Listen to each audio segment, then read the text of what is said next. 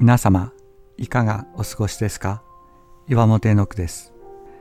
今日も366日元気が出る聖書の言葉から聖書のメッセージをお届けします。6月29日子供のように。イエス様は子供たちのようにならなければ決して天の御国に入ることはできないとか。天の御国はこのような子供のような者たちの国なのですと言われました。子供は自分では食べ物を手に入れることができません。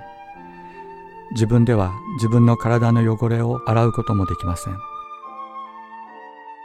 世話をしてもらわなければ生きていくことができません。働くことができず自分の必要を自分で満たすことができないのが子供たちなのです。このような小さな子供たちは価値のないものとみなされていました。しかしイエス様はこのような子供たちを深く愛されました。そして子供たちのように自分で自分の必要を満たすことができない低められた者たち貧しい者たち病んだ者たちを愛し抜かれたのです。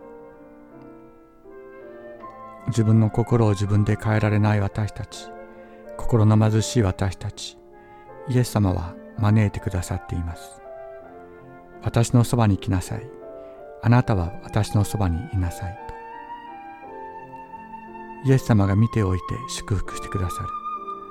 ご自分の命を注いでくださるのです。しかしイエスは言われた。子供たちを来させなさい。私のところに来るのを邪魔をしてはいけません。天の御国はこのような者たちのものなのです。そして手を子供たちの上に置いてからそこを去っていかれた。マタイの福音書19章14から15節